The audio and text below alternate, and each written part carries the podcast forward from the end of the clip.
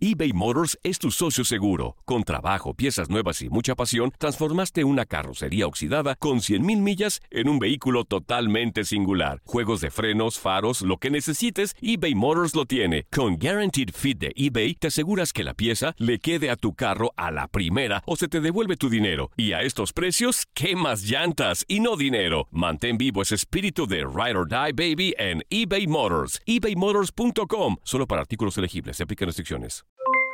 Aloha mamá, ¿dónde andas? Seguro de compras. Tengo mucho que contarte. Hawái es increíble. He estado de un lado a otro con mi unidad. Todos son súper talentosos. Ya reparamos otro helicóptero Blackhawk y oficialmente formamos nuestro equipo de fútbol. Para la próxima te cuento cómo voy con el surf y me cuentas qué te pareció el podcast que te compartí, ¿ok? Te quiero mucho. Be All You Can Be, visitando goarmy.com diagonal español. Boost Mobile tiene una gran oferta para que aproveches tu reembolso de impuestos al máximo y te mantengas conectado. Al cambiarte a Boost, recibe un 50% de descuento en tu primer mes de datos ilimitados. O, con un plan ilimitado de 40 dólares, llévate un Samsung Galaxy A15 5G por $39.99. Obtén los mejores teléfonos en las redes 5G más grandes del país. Con Boost Mobile, cambiarse es fácil. Solo visita boostmobile.com. Boost Mobile, sin miedo al éxito. Para clientes nuevos y solamente en línea, requiere AroPay. 50% de descuento en el primer mes requiere un plan de 25 dólares al mes. Aplican otras restricciones. Visita boostmobile.com para detalles. Cassandra Sánchez Navarro junto a Catherine Siachoque y Verónica Bravo en la nueva serie de comedia original de VIX, Consuelo, disponible en la app de VIX ya. El siguiente podcast es una presentación exclusiva de Euforia On Demand. Atrévete a cruzar el umbral de lo desconocido con los misterios clasificados como los códigos paranormales, enigmas que desafían a la ciencia, conspiraciones y creencias insólitas, fenómenos paranormales, bestiario mitológico, invitados especiales, la bitácora insólita, el diario de un investigador. Todo esto y mucho más por univision.com con Antonio Samudio. Comenzamos.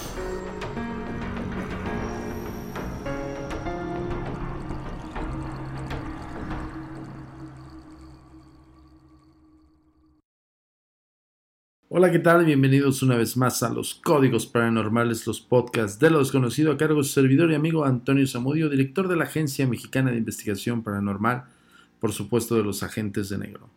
Esto es traído como cada semana hasta ustedes por univision.com, perdón por la palabra, es hasta ustedes.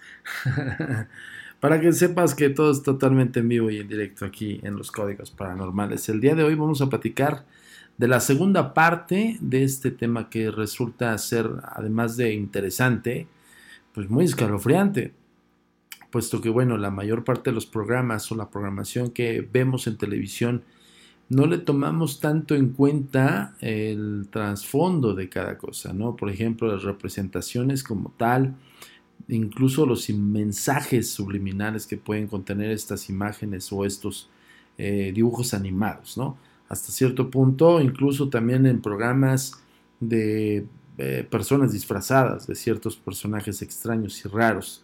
Eh, para muchas personas incluso tienden a ser muy impactantes el hecho de ver un muñeco extraño o raro. Tal es el caso de hoy en los podcasts de los conocidos que vamos a hablar de los siniestros Teletubbies.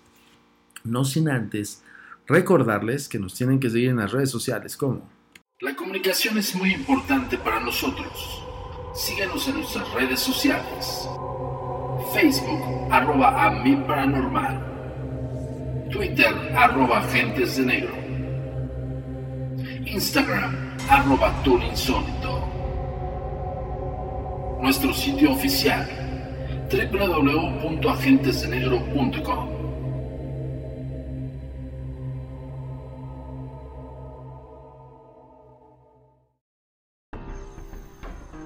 La verdad de los Teletubbies. ¿Quién no ha visto este programa? Yo iba a decir caricatura, pero no es una caricatura, es un programa de personajes sustraídos de la mente. Yo, yo quiero aventurarme a decir de la mente siniestra de algún creador que, que supuso que estas caras extrañas y raras a mí sí me causan como un poco de, pues no de terror, pero sí como cosita, como que digo, este personaje me lo encuentro en la noche en algún punto de, mi casa o, en la calle y te lo juro que me echo a correr.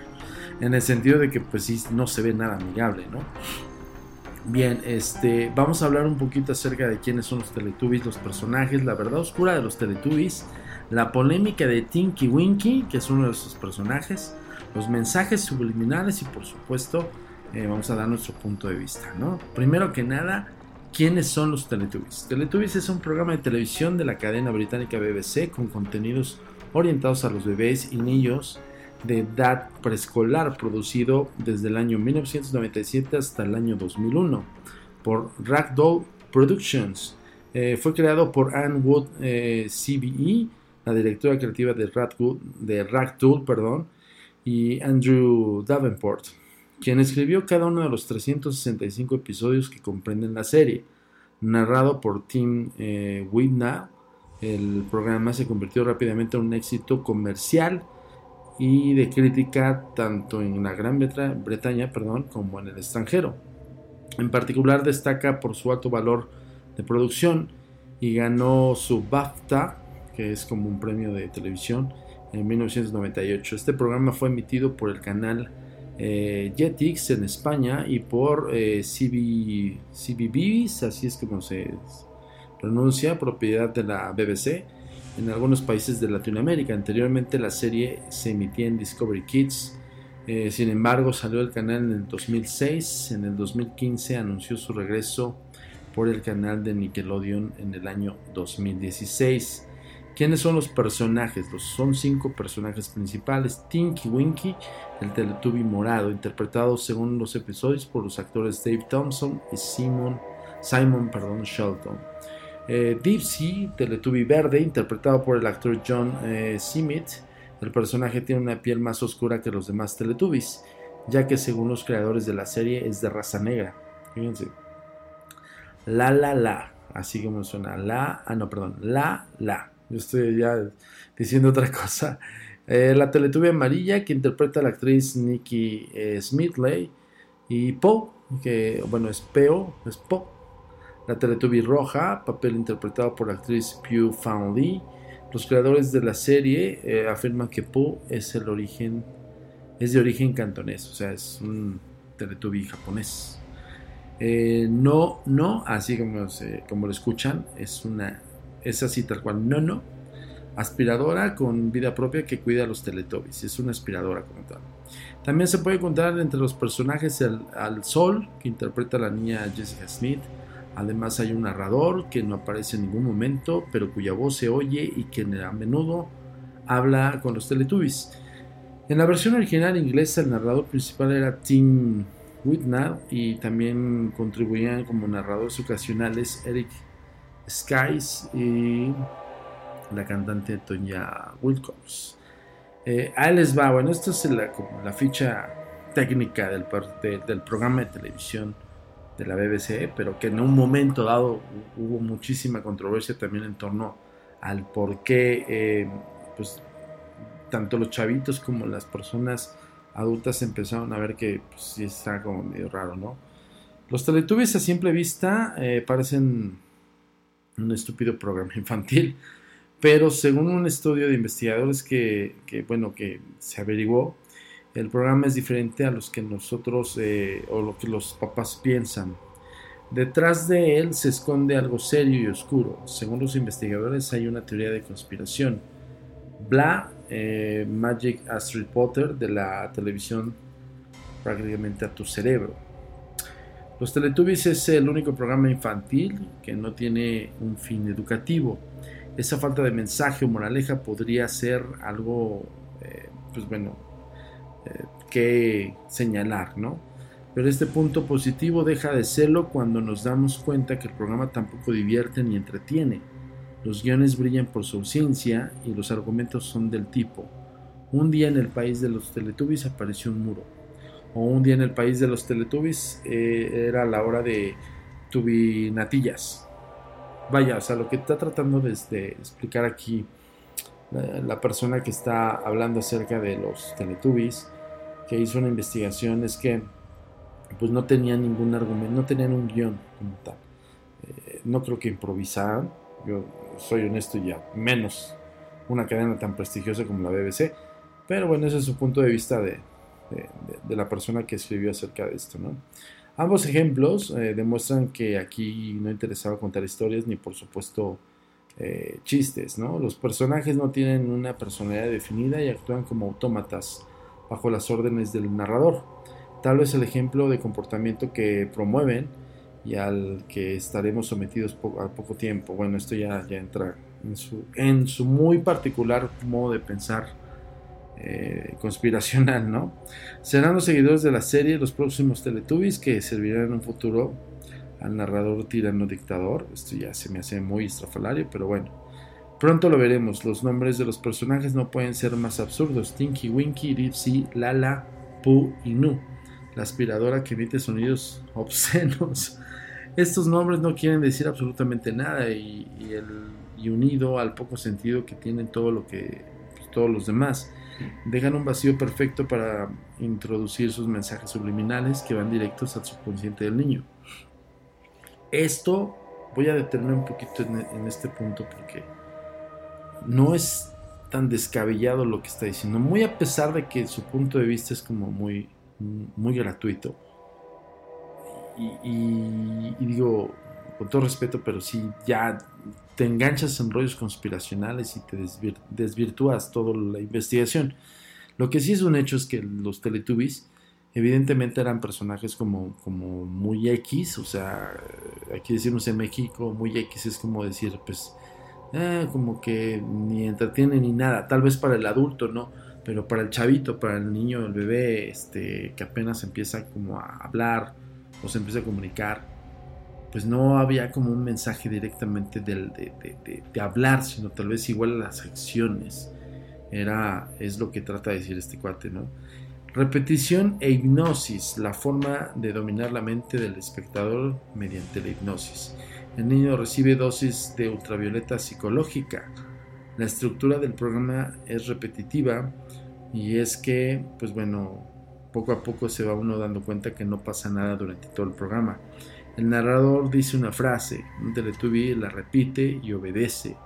Esto a su vez se repite cuatro veces, los Teletubbies son cuatro.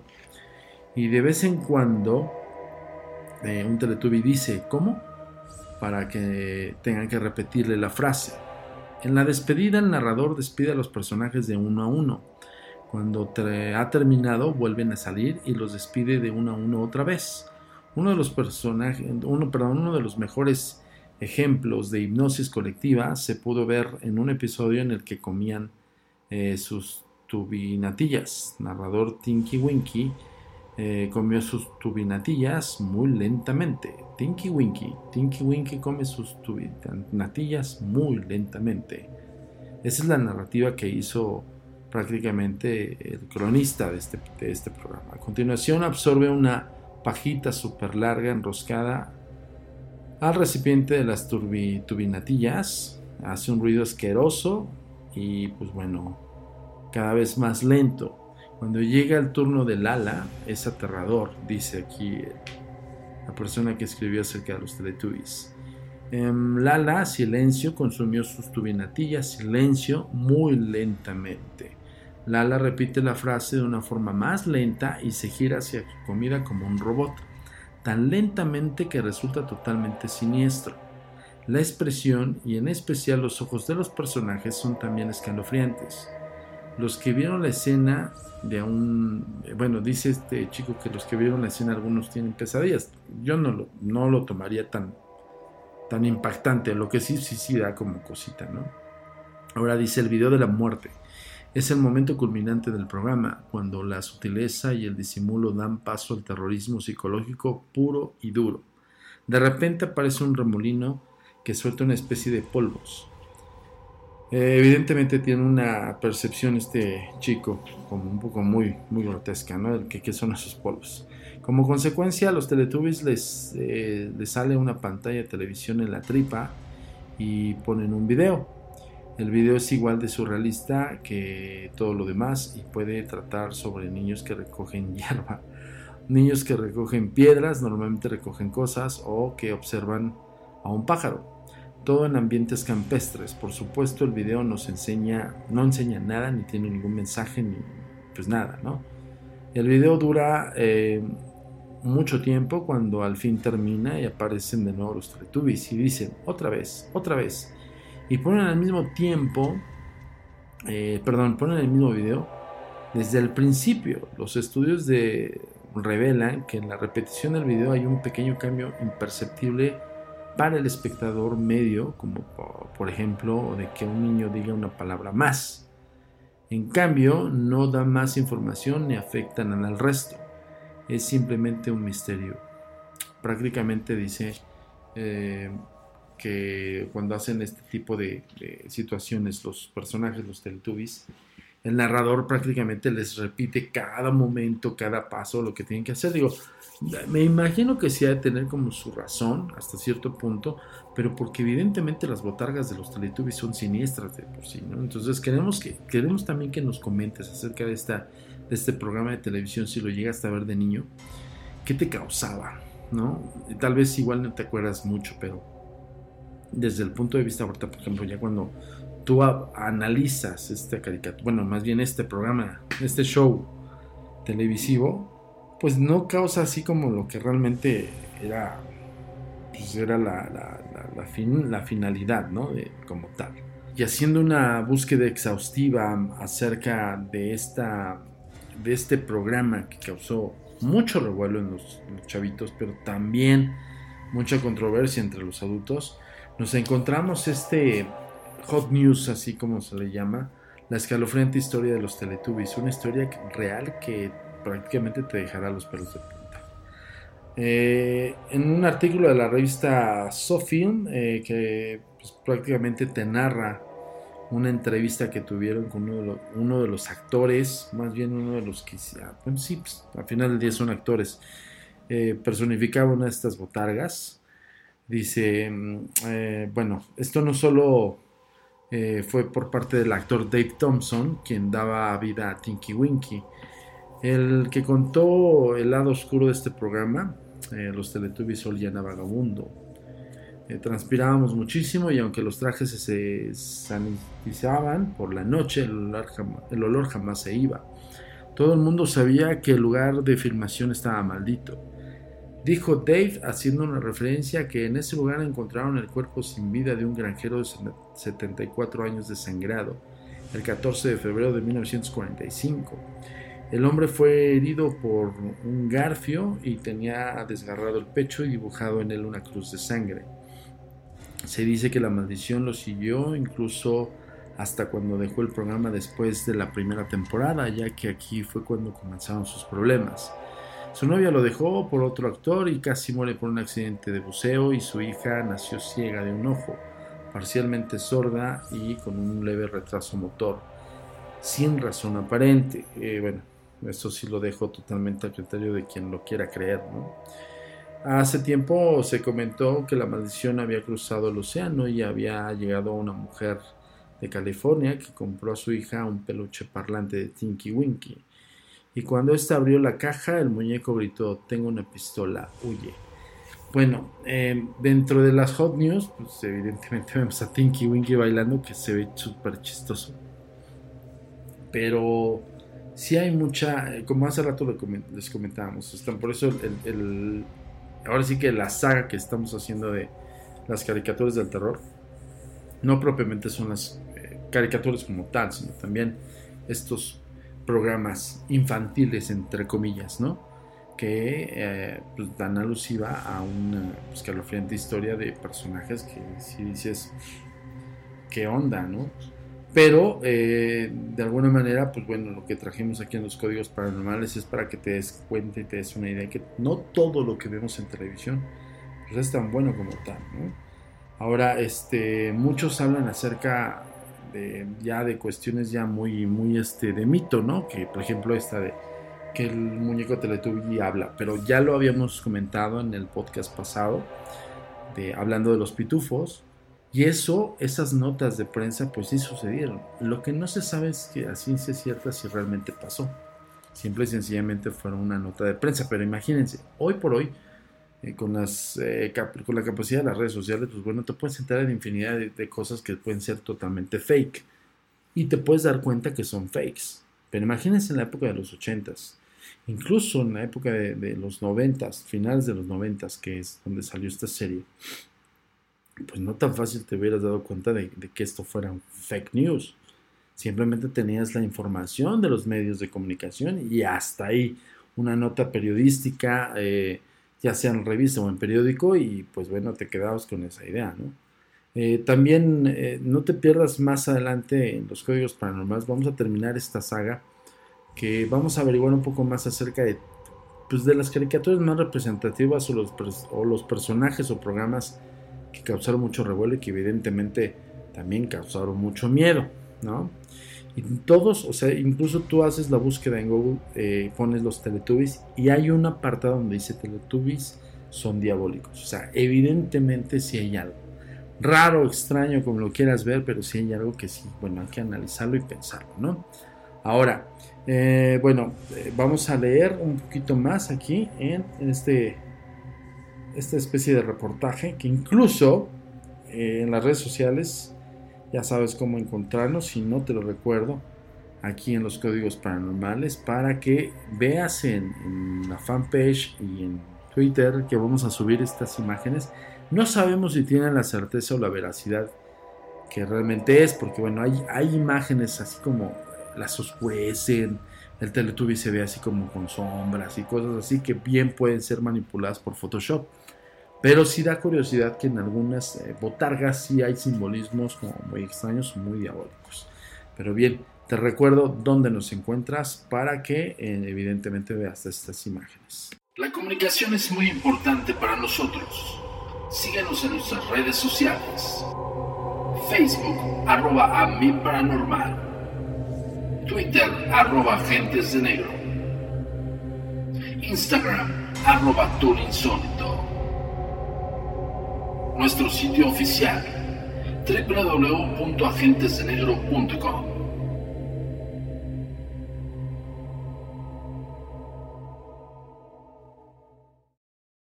Aquí, bueno, les vamos a comentar otra nota muy breve, ya para terminar este podcast acerca de los Teletubbies. Eh, dice aquí, dicho lado oscuro siempre ha sido negado por él mismo, evidentemente está hablando de su creador.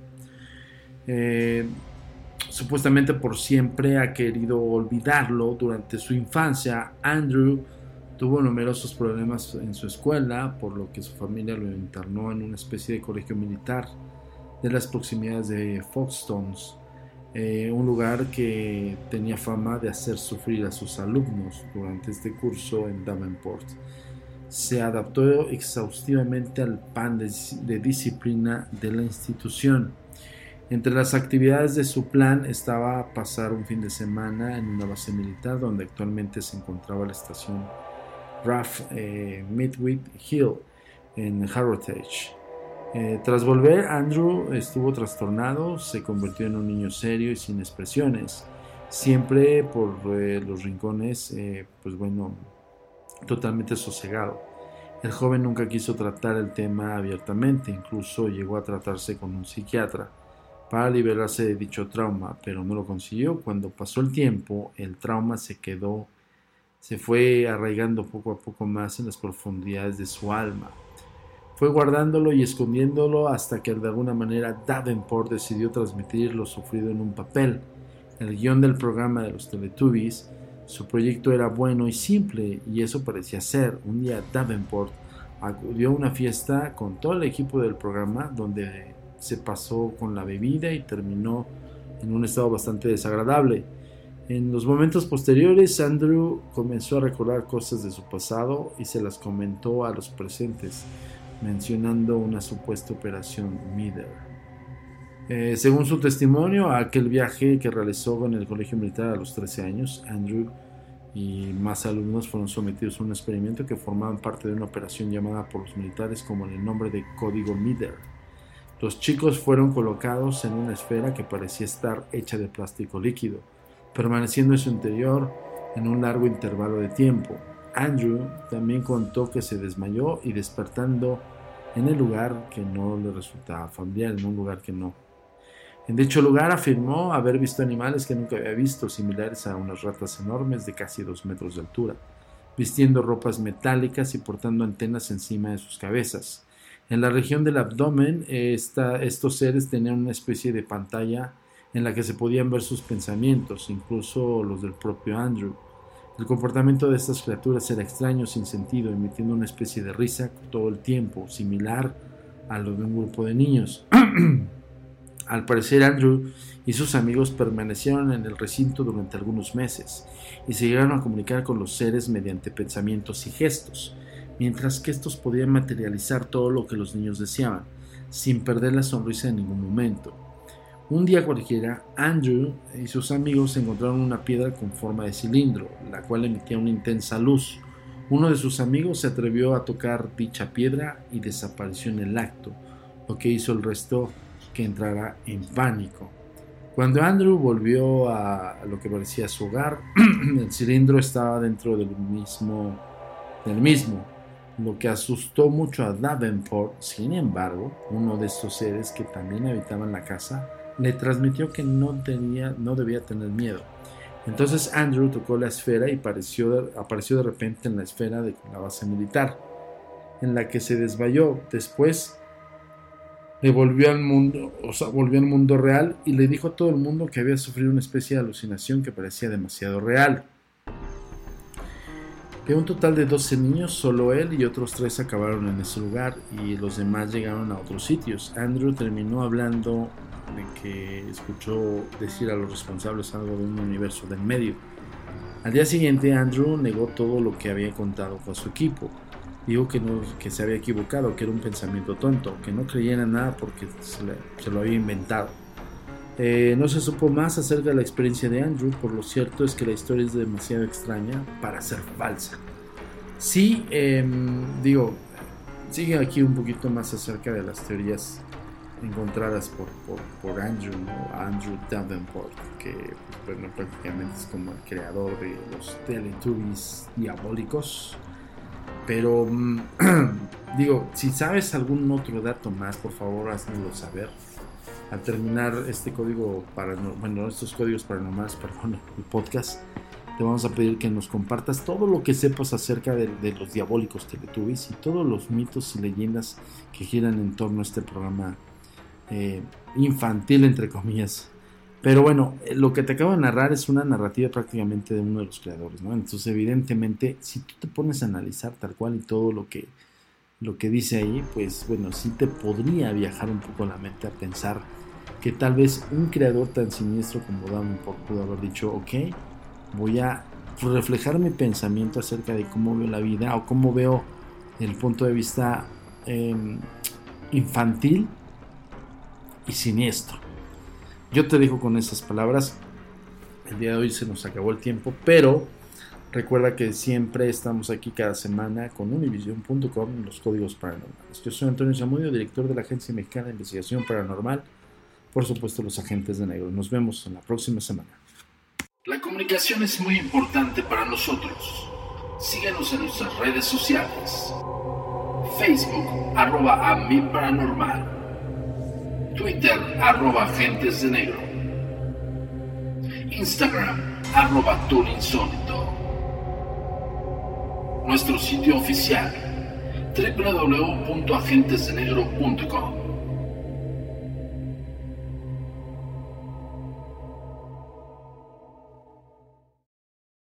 El pasado podcast fue una presentación exclusiva de Euphoria On Demand. Para escuchar otros episodios de este y otros podcasts, visítanos en euphoriaondemand.com. Boost Mobile tiene una gran oferta para que aproveches tu reembolso de impuestos al máximo y te mantengas conectado. Al cambiarte a Boost, recibe un 50% de descuento en tu primer mes de datos ilimitados. O, con un plan ilimitado de 40 dólares, llévate un Samsung Galaxy A15 5G por $39.99. Obtén los mejores teléfonos en las redes 5G más grandes del país. Con Boost Mobile, cambiarse es fácil. Solo visita boostmobile.com. Boost Mobile, sin miedo al éxito. Para clientes nuevos y solamente en línea, requiere AroPay. 50% de descuento en el primer mes requiere un plan de 25 dólares al mes. Aplican otras restricciones. Visita Boost Mobile.com para detalles. eBay Motors es tu socio seguro. Con trabajo, piezas nuevas y mucha pasión, transformaste una carrocería oxidada con 100.000 millas en un vehículo totalmente singular. Juegos de frenos, faros, lo que necesites, eBay Motors lo tiene. Con Guaranteed Fit de eBay, te aseguras que la pieza le quede a tu carro a la primera o se te devuelve tu dinero. Y a estos precios, ¿qué más llantas y no dinero? Mantén vivo ese espíritu de Ride or Die Baby en eBay Motors. ebaymotors.com. Solo para artículos elegibles. Se aplican restricciones. Cassandra Sánchez Navarro junto a Catherine Siachoque y Verónica Bravo en la nueva serie de comedia original de VIX, Consuelo, disponible en la app de VIX ya.